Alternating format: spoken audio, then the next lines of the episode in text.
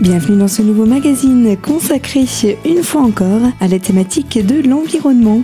Je vous propose pour cela de retrouver l'écoute de l'une des conférences du salon Planète et Énergie initiée par l'ALEC, l'agence locale de l'énergie et du climat Centre-Vosges. Cette prochaine écoute fait partie d'un cycle de conférences présenté au Centre des congrès d'Épinal en ce début d'année. Pour ce faire, nous retrouvons notre interlocuteur, Franck Tribolo, technicien de la société Vivreco. Il poursuit sa présentation concernant les différents systèmes d'émetteurs de chaleur.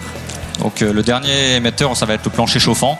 Donc nous, chez Vivreco, on pose les trois. On pose des cassettes de renouvellement d'air pour faire du, généralement du rafraîchissement, mais aussi du chauffage. On fait aussi du radiateur, mais notre principal euh, l'émetteur qu'on posera le plus, ça sera du plancher chauffant, parce qu'on a une très grande surface d'échange.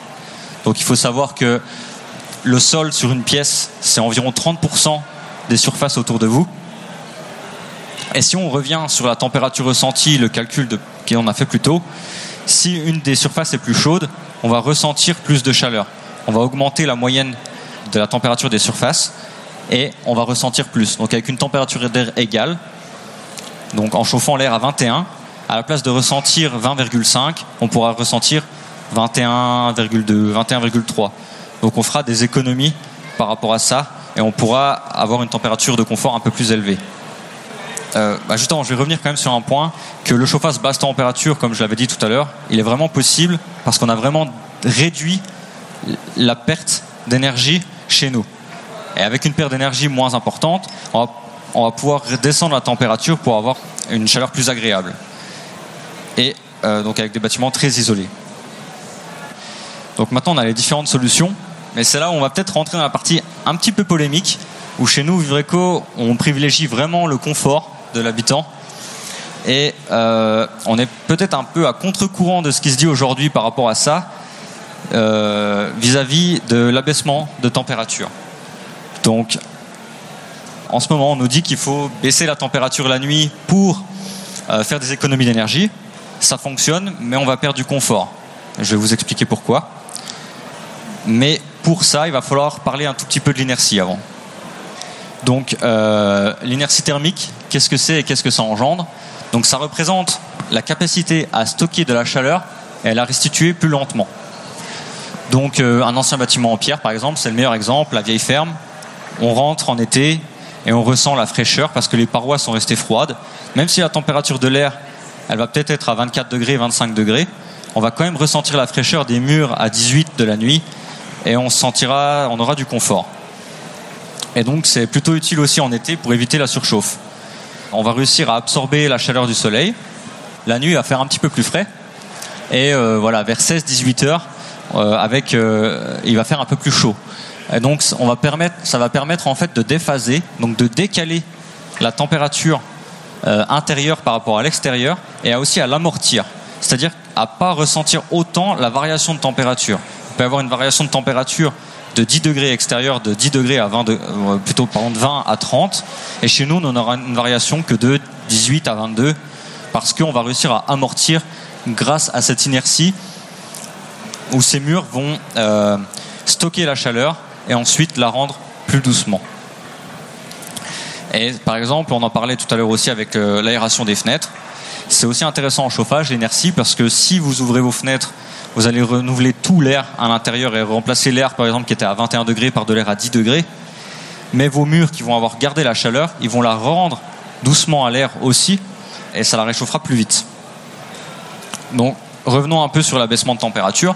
On va nous conseiller de diminuer la consigne pendant l'absence de peut-être 2 à 3 degrés.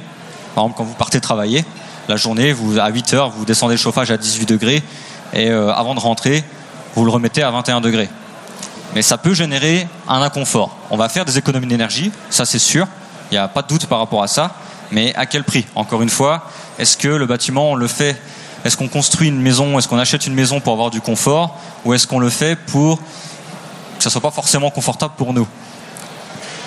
On va donc partir. Donc la journée, il va faire, et on va avoir un air à 18 degrés. En stabilisé, on va dire, euh, voilà, 7 heures après, on aura des parois qui vont être 1 degré en dessous de l'air, donc à 17 degrés. Ensuite, on va rentrer du travail.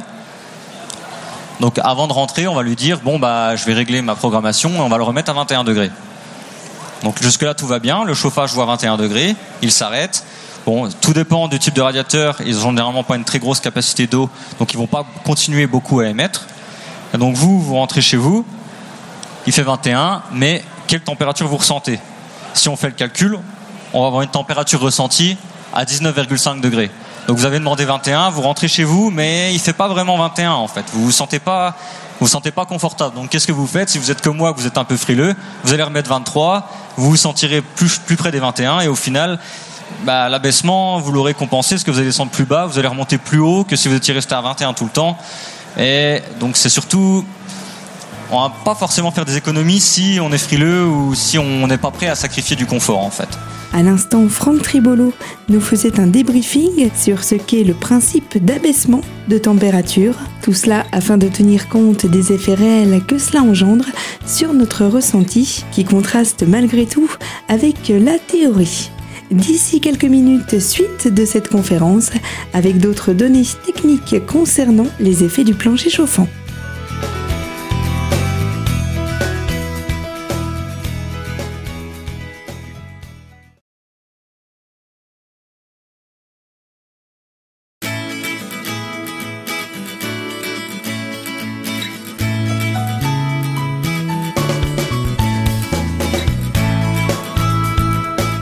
Partie de ce magazine consacré à l'une des nombreuses conférences environnementales du Salon Planète et Énergie. Franck Tribolo revient sur cette notion d'abaissement de température et nous présente d'autres systèmes de régulation de chaleur développés par la société Vivre Eco.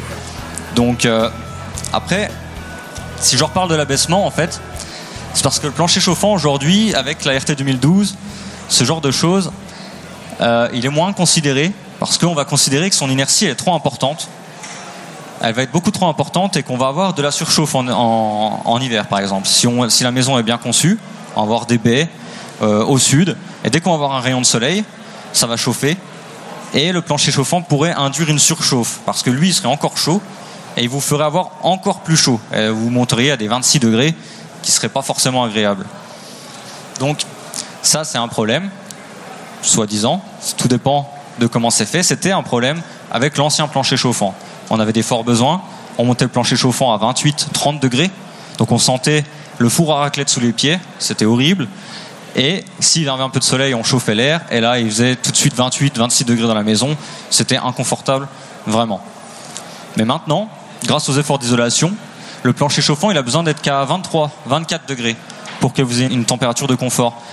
Donc à 23, 24 degrés, si le soleil va chauffer votre air et que, on l'a vu plus tard, il fallait qu'il y ait une différence de température pour avoir un échange, la température de ressenti, elle va être environ à 21,1 en conditions stables sans soleil. Ensuite, on va ajouter le soleil. L'air va, monter à 24 degrés à cause du soleil à travers vos baies vitrées. Donc vous allez avoir de l'énergie gratuite. Votre sol est à 24. Donc là, il n'y a plus d'échange. Votre, votre, plancher chauffant, il ne chauffe plus votre air à 24 degrés. Il est, il va, il va plus participer à la surchauffe. Donc ça va permettre d'être à l'équilibre. Donc là, la température ressentie sera de 22,6. juste en petite parenthèse comme ça, si on était en radiateur standard, euh, le sol aurait été à 20 degrés et la température ressentie aurait été à 22 degrés. Donc le plus avec le plancher chauffant, on va être à 0,6 degrés. C'est pas très inconfortable. Et au-dessus, si le soleil continue de chauffer l'air à 24 ou un peu plus, le plancher donnera plus. Donc en fait, il ne participe plus vraiment à la surchauffe du bâtiment on, va limiter l'effet de la surchauffe par un plancher qui est beaucoup plus froid qu'à l'époque. Bah, froid entre guillemets à 24. Et il faut savoir que la température de confort d'un pied, nu, sans chaussettes, sur du carrelage, c'est 24 degrés. En dessous de 24, on peut peut-être le sentir un peu frais, mais à 24 degrés, c'est la température de contact entre le pied et le carrelage. C'est plutôt confortable. Sur du bois, on va pouvoir descendre plus bas. Donc euh, ça peut être un avantage en radiateur, par exemple. Mais voilà, donc à 24 degrés, on sera toujours confortable. Donc euh, en plus chez Uvreco par exemple on a développé notre propre système de régulation, ce qui va nous permettre en fait de continuer à circuler même si la consigne de chauffage est atteinte. Donc en fait vos pièces au sud, elles vont, le, plan, le soleil va taper sur le plancher chauffant, il va un peu chauffer et on va faire circuler l'eau pour amener cette chaleur de l'autre côté, du côté noir de votre habitation et équilibrer la, température de votre dalle de plancher chauffant. Donc ça va permettre en fait de, c'est minime, mais ça permet quand même d'amener un petit peu de chaleur du sud vers le nord de votre habitation. Donc c'est quand même quelque chose d'intéressant. Donc la surchauffe, euh, c'est vraiment pas un retour qu'on a de nos clients. Euh, on n'en entend pas parler. C'est un problème qui existe avec les planchers, les anciens planchers chauffants. On peut pas on peut pas le dire que c'est faux. Mais euh, aujourd'hui, avec les bâtiments isolés, la RT 2012, c'est, c'est plus un problème. On a eu le retour en fait d'un client qui avait du plancher chauffant avant et il est passé en fait avec un nouveau bâtiment passif où il a son système de chauffage euh, dans des bouches et c'est confortable, il s'en plaint pas, mais il regrette quand même le plancher chauffant, la sensation de chaleur au pied, le gradient de température, la, chaleur qui vient du bas, qui monte et qui vous fait sentir euh, c'est confortable en fait. C'est vraiment un confort que quand on a goûté au plancher chauffant, c'est vraiment quelque chose qu'on a du mal à ne à vouloir s'en passer. C'est possible, mais c'est vraiment quelque chose, c'est un gros plus. Donc pour finir ce plancher chauffant, ça permet vraiment d'avoir des températures d'eau beaucoup plus basses. voilà, pour avoir une température de surface à 24 degrés, il faut passer de l'eau dans les tubes à entre 26 et 28 degrés. Tout dépend du si c'est du carrelage, je veux dire. Donc euh, sur des systèmes en pompe à chaleur, par exemple, on va avoir des, gros coefficients de performance et on va faire des grosses économies d'énergie. Ou même avec une chaudière à condensation, par exemple. Euh, on va avoir une température ressentie plus haute. On va avoir un confort. Et aussi, ce qu'on n'a pas parlé, c'est que le plancher chauffant, c'est silencieux. On n'a aucun bruit comparé à l'aérolique. Et qu'il n'y a pas de mouvement d'air, pas beaucoup de mouvement de poussière. C'est un confort, c'est moins de ménage, c'est moins d'acariens. C'est des choses qui sont vraiment agréables au jour et en fait qui nous permettent voilà, d'avoir plus de place chez soi, pas de radiateur. C'est quelque chose. En Finlande où j'étais, ils, ont, ils sont passés au plancher chauffant dans toutes les nouvelles habitations depuis 1985, quasiment. Donc ils ont été un peu précurseurs. Bon, il y a du plancher électrique aussi, mais euh, c'est vraiment quelque chose qu'ils ont partout. C'est peut-être couplé avec un poil de masse, ou, mais c'est quelque chose qui, qui apporte un gros confort et aussi un gain d'énergie et de consommation. Vous l'avez entendu, il est toujours question de la suite de l'argumentaire qualitatif des bienfaits du plancher chauffant par rapport à d'autres systèmes en termes d'apport de chaleur, des qualités donc scientifiques et technologiques appréciées par grand nombre de particuliers. Dans une poignée de secondes, dernière partie de cette émission consacrée à l'environnement, avec notre intervenant Franck Tribolo, on s'arrêtera sur la notion de confort, mais cette fois-ci de manière générale.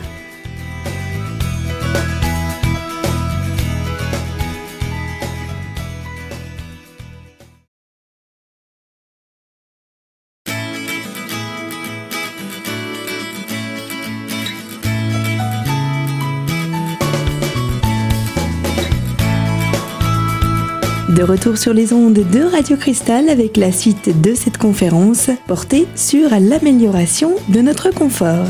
Et après nous avoir détaillé quelques systèmes de ressources de chaleur en termes d'utilisation et qualité, Franck Tribolo nous apporte la finalité de son exposé. Je vous propose de l'écouter. Donc, euh, ce que je voulais surtout faire passer, c'est que la maison, c'est notre lieu de vie et qu'en fait le confort c'est quelque chose qui est vraiment important et que les gens, je je suis pas certain que tous les gens ils soient prêts à s'en passer du confort. Moi je sais que je peux pas vivre dans une maison où c'est inconfortable, où j'ai froid. C'est quelque chose. Donc faire les abaissements de température, chauffer à 19 degrés, c'est un beau discours, c'est très bien. Mais est-ce que les gens ils sont prêts? J'en suis pas si sûr. C'est plutôt, est-ce qu'on pourrait pas essayer de faire des gains d'énergie avec du confort qui nous permettra de faire des gains via d'autres méthodes. Je pense que le confort pourra apporter un changement en fait. Si c'est confortable, les gens ils seront prêts à euh, bah, voilà, diminuer la température un peu de, intérieure, à faire des choses qui nous rendront confortables en fait, qui, qui, seront prêts. Et donc voilà. Benjamin, je voudrais préciser que oui. tout le monde a vu ce document euh, du bien-être et du confort en 1946. Oui. Et en 1946, il était recommandé dans les maisons de vivre à 16 degrés. Donc c'est-à-dire que plus euh, nous avançons dans le temps, plus on a besoin de chauffage. Non, je dirais que 21 degrés, il y a eu des études par rapport aux températures de confort. Et donc euh, les températures de confort, on arrive à arriver à moins de 5% d'insatisfaits sur un panel de personnes. Ça va être de 20,5 à 22,5 tout dépend de l'habillement aussi. D'accord. Si Oui, c'est en hiver, exactement. voilà. Oui, oui. Ça dépend- les- si les gens sont en t-shirt, forcément, ils vont avoir un peu plus froid. Mais c'est des études qui donnent à peu près à 20,5 sur 22,5 de température ressentie. J'ai une question idiote à poser. Et- Est-ce que le confort de l'intérieur de la maison a un rapport avec la température extérieure? Là, je reviens du Québec. Euh, au Québec, il faisait température ressentie, hein, avec le Oui. vent, moins 30. Oui, À l'intérieur, plus 25. oui, et on était en t-shirt à l'intérieur. oui. Et Ah. on, est, on sentait que bah, c'était très confortable. Oui. Mais ça interdit presque complètement les grandes baies. Oui, euh, bah, en Finlande, ils sont quand même. C'est quelque chose qui est vraiment particulier. De, ils ont dans leur pièce de vie des énormes baies vitrées. Mhm. Mais par contre, c'est des baies qui sont un peu différentes. C'est des doubles fenêtres. Je ne sais pas si c'est le cas au Oui. Québec aussi, où c'est double vitrage, Oui. euh, air. Les fenêtres sont attachées ensemble et c'est encore du double vitrage derrière. D'accord. Donc ça permet d'avoir à couper un peu plus le froid. C'est quelque chose qui est différent. Mais il chauffe très fort en Finlande aussi, il faut Oui, le dire. C'est 25 degrés, c'est la température de confort chez Ouais, eux. ça, ça. Mais c'est aussi parce que quand on sort, à mon avis, c'est pour se réchauffer un petit peu plus vite. Et que euh, c'est, à mon avis, c'est plus le grand froid qui, quand on rentre chez soi, on aimerait avoir une, température très chaude et être en t-shirt. Je pense que c'est quelque chose qui joue. En Russie, c'est encore pire. Ah. C'est 27, 28 degrés chez eux pour, justement, ils aiment bien avoir très chaud.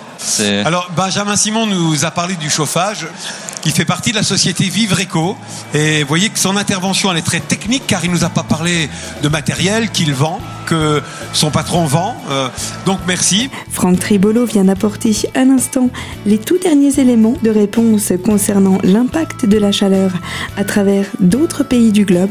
Et c'est ainsi que s'achève ce second magazine sous la thématique de l'amélioration de notre confort. Et je vous rappelle que cette conférence était présentée lors du salon Planète et Énergie en janvier dernier au Centre des Congrès d'Épinal. Un cycle de conférences portait donc sur la thématique de l'environnement organisé par l'ALEC, l'Agence locale de l'énergie et du climat Centre-Vosges.